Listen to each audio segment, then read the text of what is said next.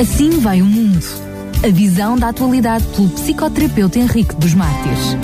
Estamos de volta para mais um Assim Vai o Mundo. Começamos por cumprimentar o Dr. Henrique dos Mártires. Bem-vindo. Muito obrigado, boa tarde. Boa tarde também a toda a audiência, a todo o auditório da, da Rádio Clube de Sintra. Hoje tínhamos prometido, e assim fez justo à promessa, vamos falar sobre a apologia da miséria. Permita-me que eu comece precisamente por perguntar que tipo de miséria, que tipo de programa eh, vamos ter hoje. Ora bem, eh, a miséria eh, caracteriza a pobreza na forma de pensar. Essa pobreza na forma de pensar, ela constitui contextos limitantes que reduzem o crescimento e os recursos para enfrentar a vida com sucesso. É, neste, é essa a perspectiva pela qual eu, nós vamos hoje nos debruçar eh, na- no desenvolvimento desta, desta noção da, da miséria. Miséria não é ser pobre, mas é ter falta de confiança, de solidariedade, de esperança na vida presente e na vida futura. Quando falo de recursos, estou a referir-me a todo o tipo de carências ou privações. Não estou só a falar de, de carências eh, económicas ou financeiras, mas de meios capazes de proteger certos indivíduos das dificuldades e dos obstáculos nas suas diversas vertentes da vida. Não só na vertente económica, mas, sobretudo, na vertente social, psicológica e espiritual. Certamente ao longo do programa de hoje teremos eh, oportunidade de abordar, eh, abordar pre- precisamente a miséria nestas eh, diferentes perspectivas. Se me permite, começaríamos então por, por falar na questão da, da vertente social. Ora bem, a vertente social, ela implica uma noção mais vasta eh, do conhecimento do trabalho do nosso cérebro na função relacional e comuni- comunicacional. Como é que o nosso cérebro funciona nessa função de relação e comunicação? A função principal da mente é manter-nos vivos e em segurança. Quando nos sentimos bem, isso quer dizer que o nosso cérebro registrou um espaço de vida onde não existe perigo nem ameaças que coloquem a vida em risco. Ou, pelo menos, o cérebro não registra esse espaço como perigoso ou como ameaçador. A isso nós chamamos comodidade. Ora bem, crescer requer aprendizagem e aprender exige consumo de energia.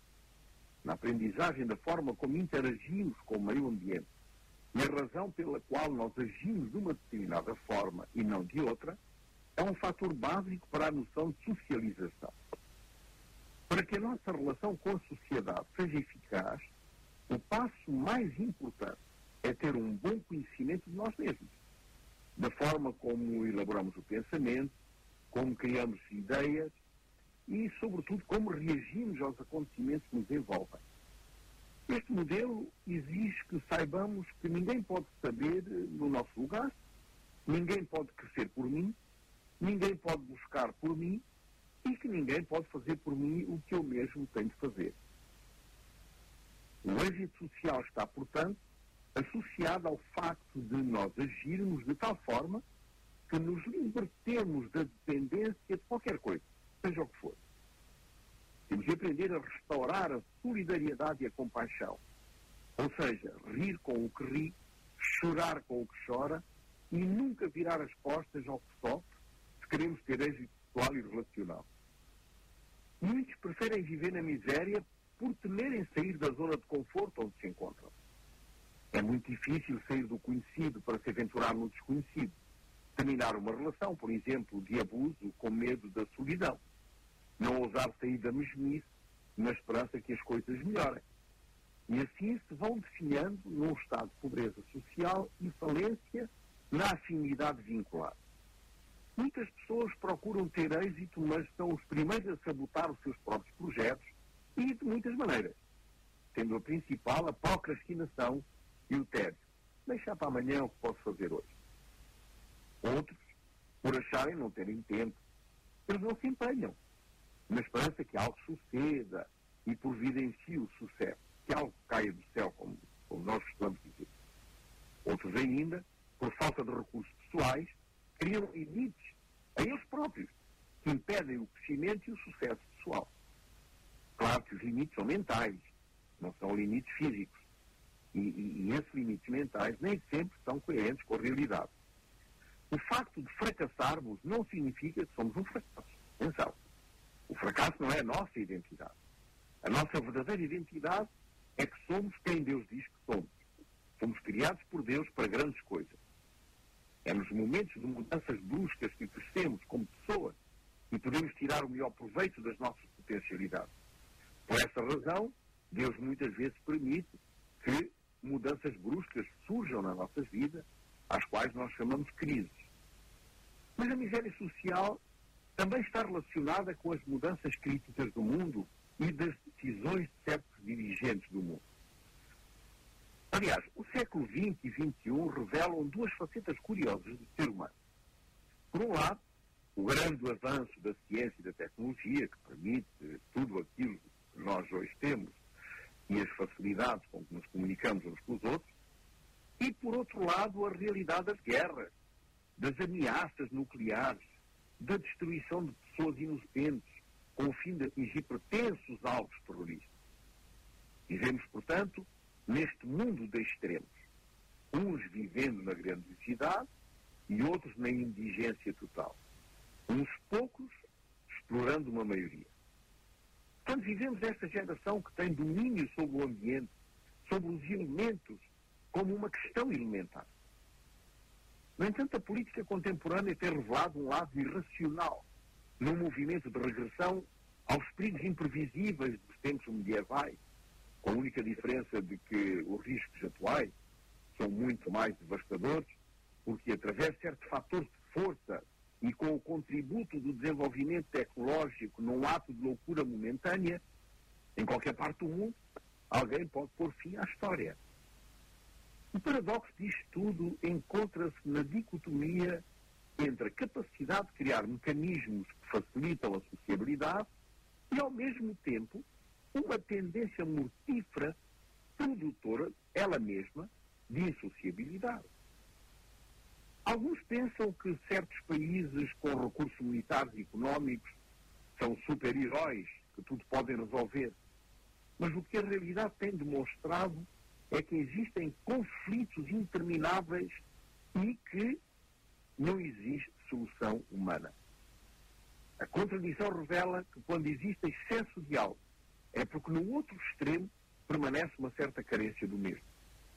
Este princípio refere-se tanto às diferenças de Estados que encontramos na sociedade de todos os tempos e que constituem a miséria social, como também na forma mórbida como alguns organizam o pensamento, resultado de uma educação demasiado culpabilizante, talvez demasiado punitiva, demasiado desqualificativa.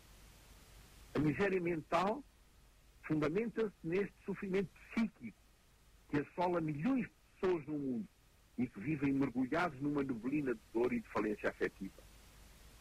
A filosofia da miséria mental caracteriza justamente aquele que tem uma mentalidade de miséria. Este é o segundo aspecto da nosso, da, do, nosso, do nosso tema.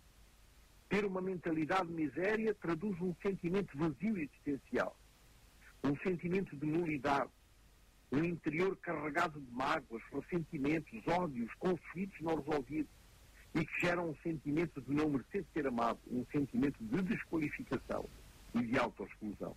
Como é que surge uh, uh, na nossa mente essa miséria mental? Miséria mental uh, é um termo que eu uso porque o programa fala da apologia da miséria e eu uso este termo não é bem um termo técnico, miséria mental.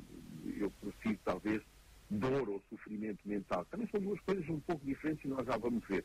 Ora, ora, este sofrimento mental surge justamente quando se produz uma ferida narcísica, percebida como um ataque violento ao eu, gerando medo e sentimento de incapacidade de enfrentar a situação traumatizante. O sofrimento, portanto, resulta, assim, das perturbações decorrentes da relação do sujeito com o objeto, com o objeto do seu amor, com o objeto primário, com o primeiro objeto da sua relação, por perda da identificação deste objeto. E produz isto, isto produz um sofrimento intrapessoal, ou como consequência da influência ambiental. Portanto, o próprio meio ambiente em que a pessoa, o jovem, a criança, o bebê se insere, ele produz sofrimento interpessoal. Muitos autores concordam em sublinhar o caráter do estado emocional difuso, do temor, do desconforto e desgosto, dos limites imprecisos entre o psicológico e o biológico nesta, neste aspecto do sofrimento mental. Portanto, a miséria mental a que eu faço referência faz com que a pessoa esteja sem estar. Existe, mas não, se deixa, não deixa vestígio. A dor mental não é transmissível, mas o sofrimento que se manifesta através da queixa, do choro, do pranto, dos lamentos, esse sim transmitem-se, pois promovem a colaboração social e os cuidados mútuos. Ora, a falta de capacidade de elaborar e fazer o luto das perdas está justamente na base daquilo que no contexto do programa de hoje chamamos a apologia da miséria mental. Essa miséria mental caracteriza-se, portanto, por uma certa ansiedade, um, um, um constante processo comportamental de antecipação, de agonia, de queixumes e também de alguns caprichos. Assim como a depressão, que evidencia a perda do desejo e da esperança. O sofrimento dessas pessoas depressivas faz com que elas estejam permanentemente mergulhadas numa angústia sufocante, autênticas ilhas num oceano de dor, de tédio, de enfado, por vezes prontos a projetar nos outros as suas culpas, as suas incapacidades e insuficiências.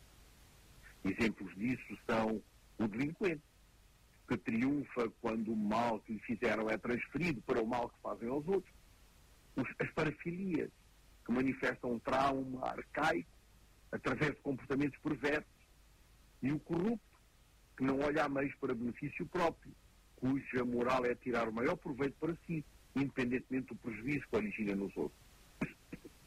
Não se sabe o que pode acontecer na realidade a alguém que sofre emocionalmente, até que seja exprimida e inscrita no consciente através da linguagem. Desse modo, a realidade dolorosa inscreve na subjetividade e pode ser assim tratado. Para Freud, por exemplo, a primeira dor vivida pela espécie humana é o desamparo, resultante da separação da criança da mãe. A dor seria, então, a reação atualizada desta perda no objeto de amor, enquanto a ansiedade estaria ligada mais ao medo do perigo da perda real desse objeto. A melancolia, por outro lado, seria uma consequência da incapacidade de elaboração da perda do objeto, que fica introjectado e que permanece simbolicamente enquistado. Enquanto a dor seria a reação à perda de um objeto de amor que não existe mais. Quanto mais intensa é a dor do sujeito causada pela perda simbólica do objeto do seu amor, mais intenso será o medo do sofrimento da perda real dos objetos do seu amor, da esposa, dos filhos, etc. Para Bion, a dor mental emerge quando a pessoa não tem capacidade de a viver de suportar, de não, de não evitar a dor, de entrar em contato com ela.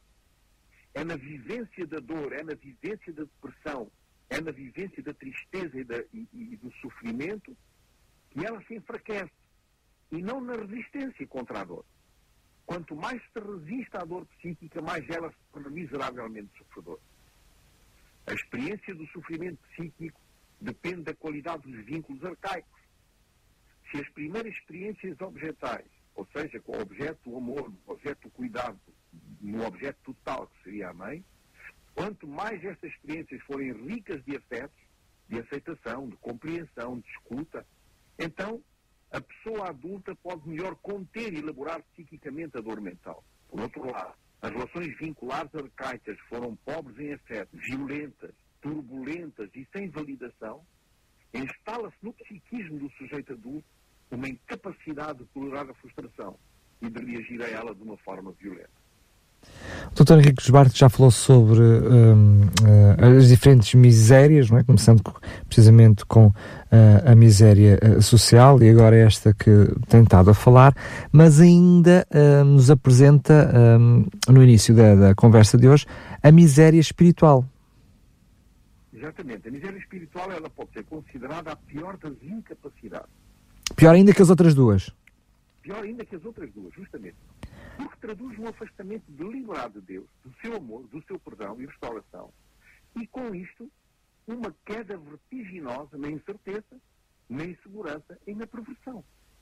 Existem capacidades físicas, emocionais, intelectuais, morais e estas espirituais, sendo que estas são as que produzem maior dano nos seres humanos, nas comunidades, na humanidade em geral e até na natureza. Porquê?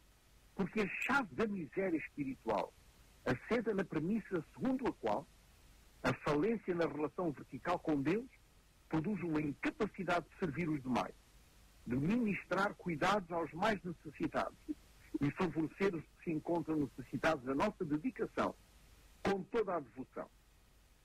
A miséria espiritual caracteriza os que não aprenderam a dar nem a dar-se, os que não aprenderam a servir os outros, mas a extrair dos demais o esforço físico, material e intelectual para seu benefício próprio. Portanto, estamos a ver que a miséria espiritual ela é muito profunda e muito perigosa. Ela manifesta-se através deste abandono do cuidado e esta desertificação do amor. A questão é, por que razão alguns cristãos são bem-sucedidos e outros parecem estar permanentemente em crise?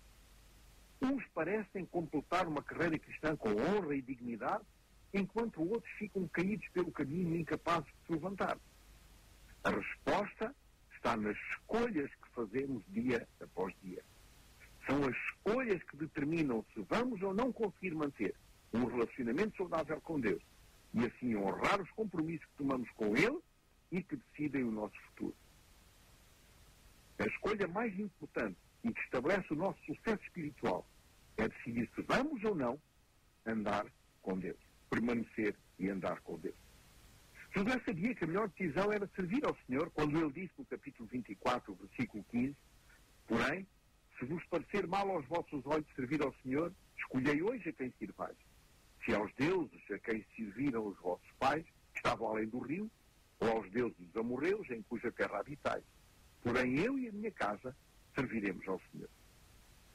O segredo para sair desta miséria espiritual resume-se em três atitudes simples mas nem por isso deixam de ser complexas ao mesmo tempo. Realmente carece então de alguma explicação, não é? Exatamente. Primeira atitude, empenho. Quer sair da miséria espiritual, passe tempo de qualidade com Deus. Através do estudo da sua palavra, através da oração. Viver é ser livre, empenhando-se nas realidades que dignificam, porque existência se dá com o penhor de todo o empenho e desempenho. Empenho exige busca, procura de vestígios e indagação cuidadosa da vontade de Deus. Assim, num grande desespero, quando todo o peso parece desaparecer da vida e se obscurece qualquer sentido, aparece a questão da obediência à vontade de Deus. Talvez insinuada na vibração tênue que lampeja na confusão entre a salvação pelas obras ou a salvação pela graça, e que de novo se esboroa na certeza de que sem Jesus nada somos, nem nada conseguimos realizar. Empenho é deixar que Cristo se transfigure na presença da nossa insignificância e da nossa inépcia e se manifeste na plenitude da sua ação. A segunda atitude é a renúncia. Renunciar é aprender, é conhecer o sentido da relação que constitui a base de sustentação e o fundamento de uma realidade, que é a consistência da vontade submetida à vontade de Deus. Renunciar é aprender a deixar de gostar de coisas que desagradam a Deus e aprender a gostar de novas coisas que lhe dão prazer. Renunciar é o apagamento e desinteresse das homenagens e honrarias humanas e é o trilhar o caminho da humildade com Cristo. Renúncia é desistir do eu egótico, do eu isso, o falso eu, e deixar-se confrontar com o eu da, consci da, consciência, do vínculo e da separação simultânea na fusão do nós. Deus mesmo nos ensina a sair da nossa terra, da casa da nossa parentela, ou seja, da turvação que nós mesmos criamos na construção de um eu só meu, onde o tu não existe como elemento fundador do nós. Só depois de nos libertarmos desse eu egótico, estaremos preparados para deixar a terra do nosso eu e ir para a terra que Deus nos mostrar. Essa é a verdadeira renúncia. Mas o terceiro, a terceira atitude é dar. Sair da miséria espiritual é aprender a dar. É aprender a prestar, a servir. Dar não é acumular, mas é viver o sabor da partilha e dar-se a si mesmo, dar a sua própria identidade para deixar que o outro me possua na sua busca de Deus.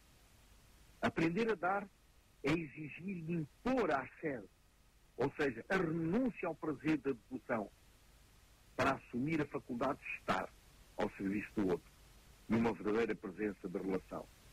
O encontro só é possível quando existe a dádiva do eu, no encontro com o tu, que carece do nós. Dar é quando o eu é a contrapartida do tu, ou seja, quando o eu é o elemento que permite a relação, a intimidade com tu privado pelas circunstâncias do nós construtivo edificante. Servir a Deus é decidir fazer a vontade dele, como ele diz, quando ele diz, e não como eu penso, que é melhor. A miséria espiritual surge quando faço escolhas erradas. Quando escolho o que me dá prazer, independentemente de saber que não agrada a Deus.